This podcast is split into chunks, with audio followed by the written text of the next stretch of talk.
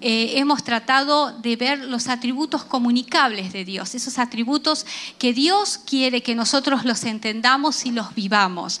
Hay atributos de Dios que son incomunicables como su omnipresencia, eh, su poder, eh, su omnisciencia, pero hemos estado hablando de su justicia, de, su amor, de su bondad. Y hoy te quiero hablar de un valor que se está perdiendo en la sociedad que nosotros vivimos, que es la lealtad. Y, y lo que significa la lealtad. Y sabemos que tenemos un Dios fiel y leal, que permanece, que aunque nosotros fuéramos infieles, en 2 de Timoteo 2.13 dice que Él permanece fiel. Él no cambia, Él no es como un ser humano. ¿sí? Y la lealtad tiene que ver con, una persona que es confiable. ¿Tiene gente al lado tuyo que es confiable? Que, es genuina, que es auténtica, que no tiene doblez. Saben que en el idioma hebreo que fue escrito en el Antiguo Testamento se usa la palabra lealtad e integridad, son la misma palabra. Así que una persona íntegra es una persona que es leal. Tengo agua, ¿eh? Gracias. Eh, y la lealtad es un, valor precioso que tiene tres ingredientes. La fidelidad es, asumir el compromiso que, eh, me he comprometido. el honor, porque en la lealtad yo tengo honor a la persona que honro a la persona que le soy leal.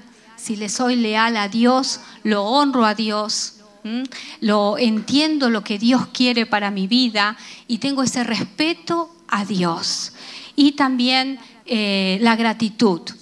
Yo soy leal porque estoy agradecida. ¿Cuánto de nosotros somos leales? Porque tenemos esa gratitud de que Él nos salvó, que nos rescató, que hoy estamos vivos aquí por la misericordia de Dios. ¿eh? Tenemos que darle gracias porque si explotaba el otro tanque, ¿eh? no estaríamos aquí, volábamos todos. Eh, estamos vivos y no hemos sido consumidos por su misericordia. Dios es bueno, Dios es leal a nosotros, aunque nosotros a veces no lo somos. La lealtad tiene que ver con ese compromiso asumido en qué creo y en quién creo el Pablo cuando habla en sus cartas, él habla de mi evangelio, mi Dios, porque tenía claro que era el evangelio, que nada lo iba a mover. Hoy en día cualquier doctrina te convence y, no sos leal a la palabra. Eh, hace una semana me, entendé, me enteré que un exalumno de casa bíblica que había conocido la palabra se hizo judaizante y digo, ¿qué le pasó? ¿Dónde está la lealtad a la palabra? Eh, necesitamos ser leal a la Biblia, a lo que Dios nos mandó. Por eso tengo que tener claro en quién creo y, qué creo. Un compromiso eh, a cumplir eh, lo que me he comprometido con Dios. Saben que hay una diferencia entre fidelidad y lealtad, porque en la lealtad, pase lo que pase, las circunstancias que pasen, yo voy a ser leal, ¿sí? Así como en un matrimonio, que es el ejemplo máximo de lealtad, me comprometo a serle leal en la enfermedad, ¿eh? en, la salud, en la pobreza, en la riqueza. Bueno, con el Señor pasa lo mismo. Soy leal a pesar de lo que estoy viviendo. Y la fidelidad a veces no se es fiel por, por las circunstancias, ¿eh? por el contexto que vivo. Esas son esas diferencias entre las dos palabras. Ser leal a Dios, ¿sí? Es ser leal en mi afecto, en mi amor a Dios. Y si le soy leal a Dios, también le tengo que ser leal a la iglesia, ¿eh? porque son una sola cosa, ¿sí? Es la amada de Cristo. Y hoy quiero enfocarme esto de ser leal, de ser leal a la iglesia, de tener identidad con el lugar que Dios me ha puesto. Tener seguridad de que si Dios te ha traído aquí es porque tiene un propósito y quiere que tú le seas leal. Hay muchos hermanos, a ver, en este último año 2019, ¿cuántos se agregaron a la iglesia? ¿Quiénes han venido? Levante la mano. A ver, muchos hermanos, ¿eh? muchos hermanos. El Señor te ha traído aquí con un propósito y quiere que seas leal y que tengas identidad con la iglesia. Eres parte del cuerpo de Cristo y, como parte del cuerpo de Cristo tienes que ser leal a su amada. ¿sí?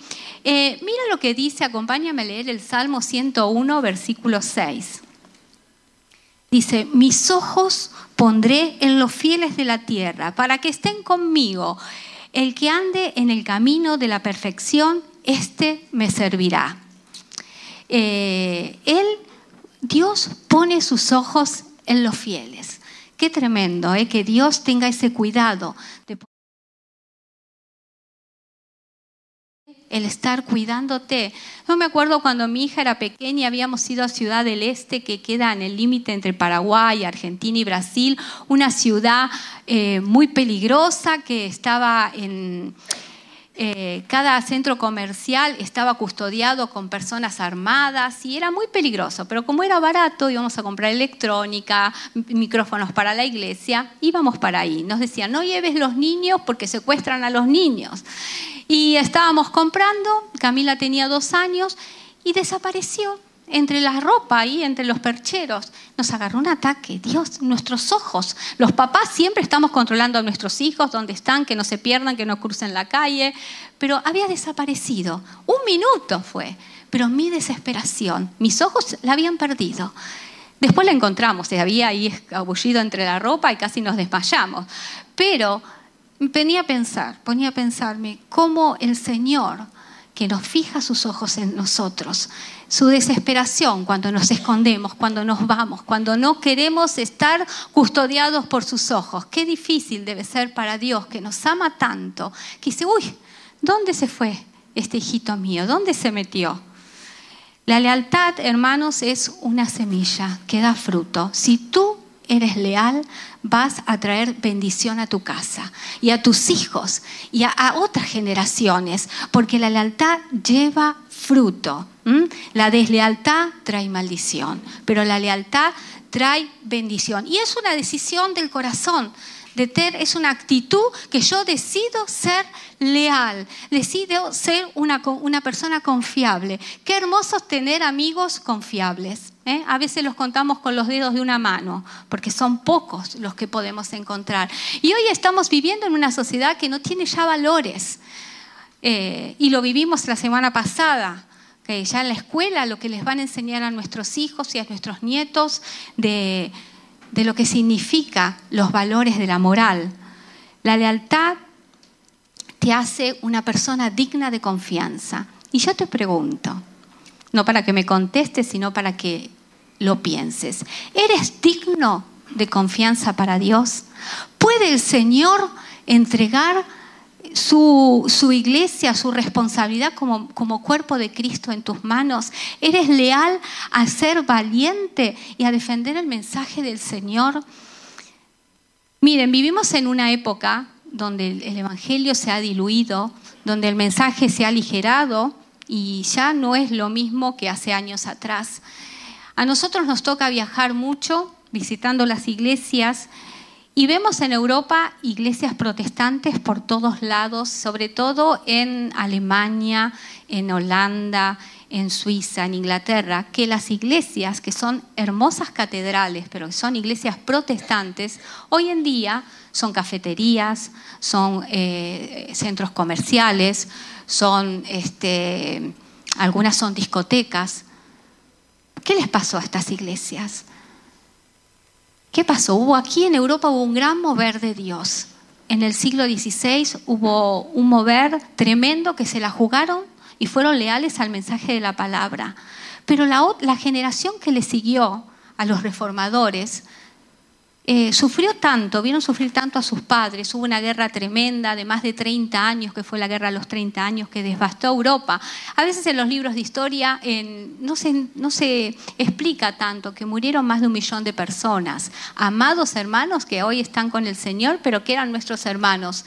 Pero la segunda generación no supo llevar adelante eh, el mensaje de Cristo, no pudo ser leal. Y esas iglesias hoy son monumentos históricos. Luego vino un movimiento pietista en las universidades con los jóvenes, pero también se enfrió. Y hoy a nosotros nos, toca guardar el testimonio de la iglesia. ¿Encontrarás el Señor de acá 30 años una iglesia leal, llena del Espíritu Santo, que pueda ser leal al testimonio del Señor, que tenga hermanos comprometidos, porque la iglesia se forma con familias leales, familias que van a ser leal con su tiempo, con sus ofrendas, con sus diezmos. ¿Eres leal con los diezmos al Señor? ¿Eres leal con tu economía? ¿O le das una cuota al Señor? Y bueno, Señor, esto, esto para ti, pero no son los diezmos. El Señor te pide los diezmos, porque ahí es donde se ve la lealtad. Es cuanto más nos cuesta, es el tema del dinero. ¿Somos leales a Dios con el dinero? Porque el que se beneficia eres tú. ¿sí? Miren, eh, cuando el pueblo de Israel eh, tuvo que aceptar a Josué como su líder, eh, Moisés había muerto y el pueblo le prometió serle leal a Josué como había sido con Moisés. Y le dicen, vamos a estar contigo como estuvimos con Josué. Y Josué, cuando él va a morir, él no encontró una generación que le pueda ser leal, que lo pueda seguir con, la, con el testimonio de lo que les iba a entregar. Uno dice, José no, Josué no se ocupó de buscar quién lo reemplace. No, es que no encontró. No encontró líderes que podían serle leales y tomar la carga. David es un buen ejemplo de lealtad. David a lo largo de su vida tuvo personas que le fueron leales y muchos le fueron desleales. Su propio hijo le fue desleal y quiso usurpar su trono. Eh, y vamos a ver un versículo que hay en Primera de Samuel, versículo capítulo 26, versículo 23. Quiero ponerles este ejemplo de, de esta situación. David está escapando de Saúl, Saúl procura matarlo, Saúl hace 10 años que lo persigue y David tiene, siendo el ungido por Jehová, él tiene que huir de Saúl porque no hay forma de que él tome el trono mientras Saúl vive. Están en el desierto de Sid y Saúl está atrás de él con tres mil personas acampando.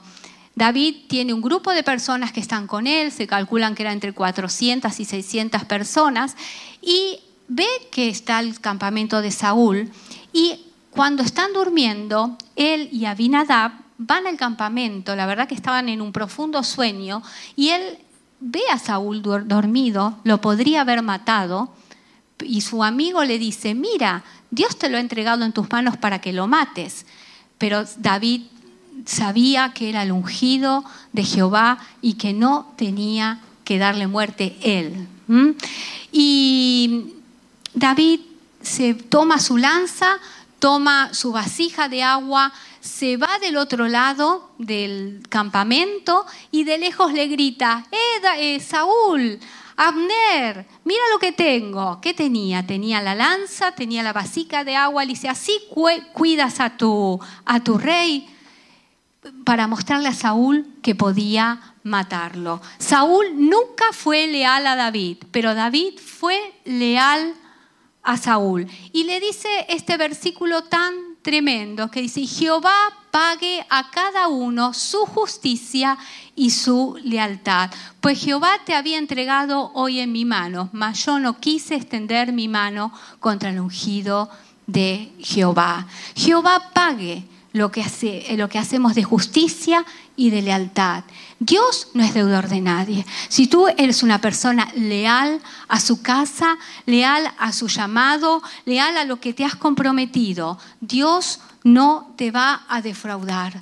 La lealtad se transmite a tus hijos. Si tú eres una persona que eres desleal con tus negocios, que vives del trapicheo, que traes una inestabilidad eh, económica a tu casa, que, estafas a alguien, ¿Qué ejemplo le vas a dar a tus hijos? Tú tienes que ser una persona leal, una persona que trasluce eh, perfección y santidad. Ah, bueno, tú me puedes decir, estamos en el camino, vamos caminando, se va haciendo camino al andar mira, tú necesitas ser confrontado y decir, aquí yo tengo que hacer un stop y tengo que ver si, si tengo que cambiar mi forma de ser.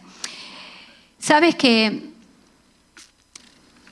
la deslealtad trae maldición.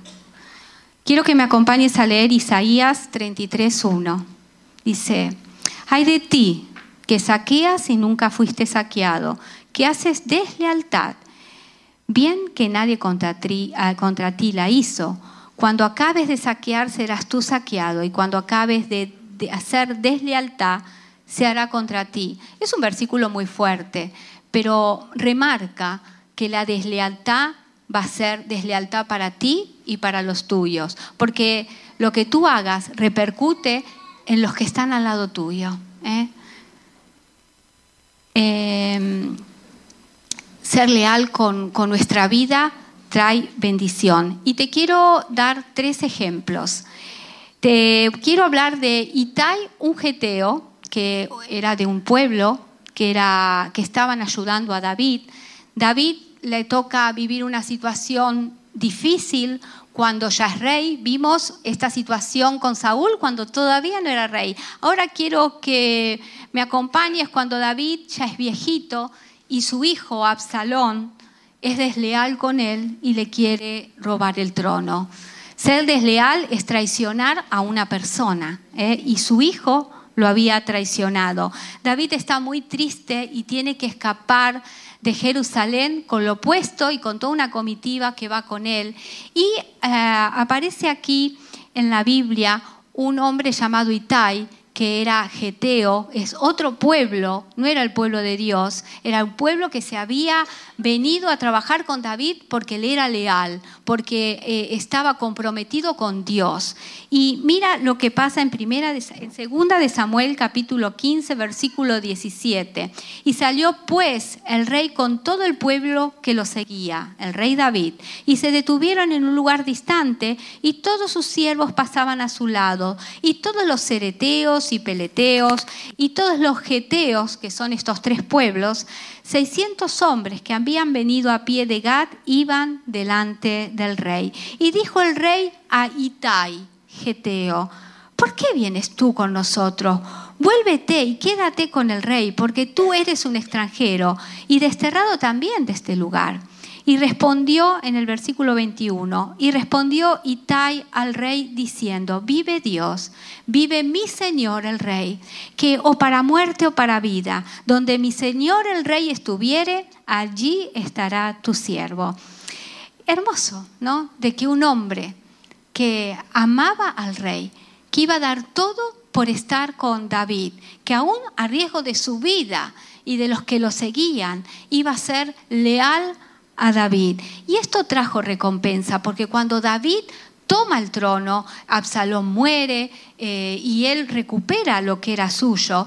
En el versículo eh, capítulo, a ver, en el capítulo 18, versículo 2, dice que envió David al pueblo una tercera parte bajo el mando de Joab, una tercera parte al mando de Abisaí, hijo de Sarbia, hermano de Joab, y una tercera parte al mando de Itai, Geteo. Y dijo el rey al pueblo, yo también saldré con vosotros. Itai estaba ahí, era el que estaba a cargo de una tercera parte del ejército del rey.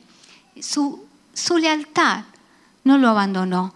Y su lealtad le trajo recompensa, le trajo bendición. Y hay otro ejemplo precioso que es de Untar Barzilai, que en este tiempo que también David está huyendo, él está en el desierto, no tienen para comer, no tienen para tomar agua. Y este hombre, que era un hombre rico, dice que en, el, 2 de Samuel 17, 27, dice, luego que David llegó a Mahanaim, Sobi, hijo de Naas, y de Rabá, hijo de Amón, y Maquir, hijo de Amiel, de Lodebar, y Barzilai, Galadita, de Rogelim, trajeron a David y al pueblo que estaba con él. Miren lo que le trajeron a David: camas, tazas, vasijas de barro, trigo, cebada, harina, grano tostado, habas, lentejas, garbanzo, tostadas, miel, manteca, ovejas, quesos de vaca para que comiesen, porque decían, el pueblo está hambriento y cansado y sediento en el desierto. Este hombre Barzilai y otros que estaban con él le trajeron de todo a David. David estaba pasando una necesidad extrema, era el rey, era un hombre mayor ya, y él tenía gente leal, gente que lo amaba, gente que velaba por la necesidad del rey. Y cuando David también recupera el trono,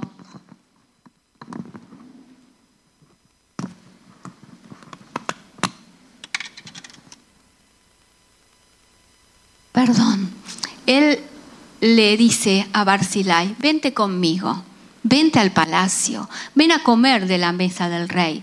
Barzilai ya estaba viejito, tenía 80 años, y le dice, yo no voy a, a ir porque necesito morir con los míos, pero te voy a dar a mi siervo Kimán, que él fue leal a mí toda la vida. Y Kimán, que era un siervo, pasó a estar en la casa del rey y a disfrutar de lo que significaba comer en la mesa del rey. David tuvo mucha gente que le fue leal, también tuvo muchos desleales, Aitofel, Absalón, Joab, le fueron desleales, pero yo rescato los que le fueron leales. Eh, David tuvo un amigo impresionante que fue Jonatán. Muchas malas personas han ensuciado esta amistad, pero fue una amistad en Dios, una amistad fuerte, que aún ellos se prometieron una lealtad más allá de que uno de los dos mueran, que iban a hacer misericordia con sus hijos. Y cuando murió Jonatán, David buscó a quien hacer misericordia de su casa y encontró a Mefiboset, su hijo, e hizo misericordia. Lo tenía en la mesa con él. Miren, la lealtad se aprende. No hay nada bueno en nosotros para ser leales. Necesitamos aprenderla de Dios. Y tenemos el mejor ejemplo de lealtad en la misión que es que Dios le dio a Jesús. Jesús al morir en la cruz, al dejar su gloria, Él nos dio el mejor ejemplo de lealtad. Él podría haberse bajado de esa cruz, Él podría haberse eh, eh, negado a morir por nosotros. Él sabía lo que le venía. Cuando Él está en Getsemaní y le pide a Jesús, pasa de mí esta copa, es porque realmente en su humanidad Él sabe lo que se le viene. Pero Él fue leal. Él fue leal a la misión que Dios le dio de morir por ti y por mí, por perdonar nuestros pecados, por lavarnos, eh, lavar nuestros pecados, por darnos vida eterna, por redimirnos. Ese es nuestro mejor maestro, porque tú puedes decir, yo no tengo ningún ejemplo del altar. Mi papá no fue leal, eh, mi madre no fue leal, eh, todos los que me rodearon, me rodearon me defraudaron. No hay nadie que me fue fiel, pero sí, hay uno, uno que es Jesús. Esa persona tan preciosa nos ha dejado un legado impresionante de lealtad. Lealtad por la misión que él tenía que cumplir. Es el máximo ejemplo que podemos disfrutar. Mira, nosotros somos la amada de Cristo. Me gustaría leer eh, Deuteronomio 7.9 que dice, conoce pues que Jehová tu Dios es Dios, Dios fiel, que guarda el pacto y la misericordia a los que le aman y guarda sus mandamientos hasta mil generaciones. Ese es un versículo precioso. Nosotros somos la amada de Cristo. Hay otro versículo en Isaías 54, 5 que dice, porque tu marido es tu hacedor Jehová de los ejércitos es su nombre, y tu redentor, el Santo de Israel, Dios de toda la tierra, será llamado tu esposo. Tu esposo es Jesús. Tú eres la amada de Cristo. Dios te trajo a un cuerpo, a la iglesia. Y Jesús es nuestro amado. Muchas veces cometemos deslealtad contra Dios. Y cometemos ese como si fuera es un matrimonio, la iglesia, Jesús, cometemos adulterio contra Dios. Hoy Tiago nos leía que la amistad con el mundo es enemistad con Dios. Mira lo que dice Santiago, capítulo 4, versículo 4. dice, oh almas adúlteras, ¿no sabéis que la amistad del mundo es enemistad con Dios? Cualquiera pues que quiera ser amigo del mundo se constituye en enemigo de Dios. Es fuerte, pero es una realidad. Si somos la amada de Cristo, le tenemos que ser leal a Dios. No podemos estar en el mundo, venir a la iglesia, eh, tener una duplicidad, porque ahí dejamos de ser íntegros. Tenemos una doble vida. Necesitamos ser leales en esto y serle fiel y leal a Dios. Más que fiel, leal. ¿Eh? Porque pase lo que pase, el Señor me va a encontrar dentro de su casa. A Dios no le agrada los llaneros solitarios. Él nos puso en la iglesia, porque es en la iglesia donde se derrama su poder, es en la iglesia donde Dios nos da autoridad. Y Dios quiere ser leal eh, y que tú le seas leal a su autoridad, que el señorío de Cristo pueda ser una realidad en tu vida. ¿Eh? Dios puso a la iglesia para manifestar su autoridad y su poder. Así que yo hoy quiero pedir a los músicos que pasen y que analicemos en nuestro corazón si somos leales, si somos leales a la iglesia, si te la vas a jugar por la iglesia. Yo soy una apasionada por la iglesia, hay una pasión en mí que me desespera venir a la iglesia. Por eso tienes que instruir a tus hijos que venir a la iglesia es venir a darle honor a Dios y respeto, porque el día de mañana ellos van a crecer y necesitamos que ellos entiendan que es el honor que le tenemos que dar a Dios. Acuérdate que el honor es uno de los ingredientes de la lealtad que tienen que saber que a la iglesia no vienen a jugar, que vienen a rendirle culto. Yo no sé si tú estás apasionado por la iglesia. Si no lo estás, yo te animo a que arda en ti una pasión por sus cosas, que arda en ti una pasión por la visión que Dios nos ha dado como iglesia. Dios nos ha dado algo que nos han enseñado nuestros padres, el culto a Dios. El culto es lo más preciado y nosotros somos leales a nuestros padres que nos los han enseñado desde hace más de 50 años.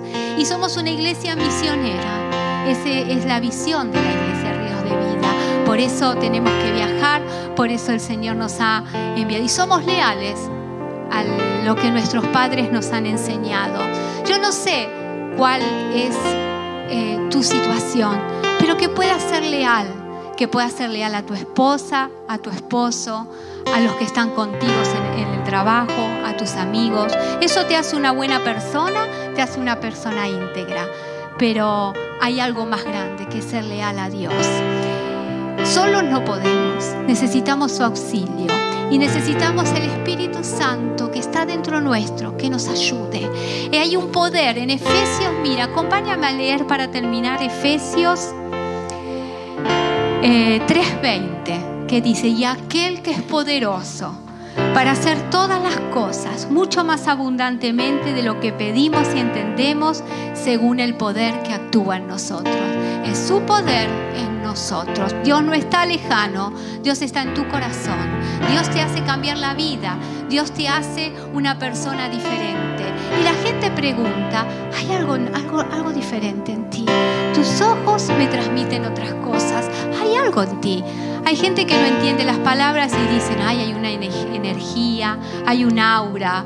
No, es el Espíritu Santo, que te diferencia, que te hace transparente, que la gente dice, yo con esta persona hago un negocio, luego con esta persona le compro el coche porque va a estar bueno, o en esta persona es honesta, esta persona es fiel, esta persona es de fiar. Qué bueno que, que digan eso de ti, que tus hijos vean que, que dicen eso de ti. Hermoso. Así que vamos a cantar esta canción tan buena que dice que bueno, que Dios es bueno. Y te voy a invitar que te pongas de pie y que le prometas al Señor ser leal. Amén. Da gracias a Dios, Señor y Rey, su amor es para siempre